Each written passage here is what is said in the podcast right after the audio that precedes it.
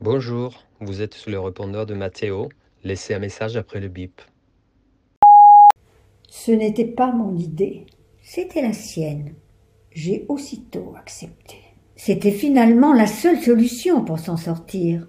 Nous avions réfléchi longuement, elle et moi, des jours entiers à se creuser les méninges. Elle voulait le faire souffrir.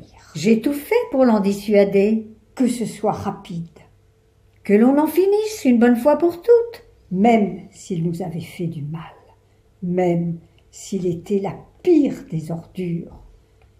Il n'en restait pas moins l'homme que j'aimais. Entre lui et moi, tout avait dégénéré progressivement. Au début, cela m'excitait.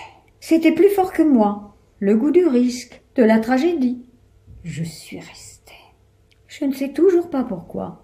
Les tromperies, l'alcool, les violences, tout s'enchaînait naturellement dans un processus de destruction. Je plongeai la tête la première dans une mer sans fond. Mais je ne plongeais pas seule. J'avais entraîné avec moi celle qui me connaissait le mieux. Elle a rapidement succombé à ses charmes, selon elle. Elle était plus manipulable, plus obsédée aussi. Je ne l'ai compris que trop tard. Dans cette démence affective, nous étions des psychopathes à la recherche d'un idéal improbable. Chacune son nirvana.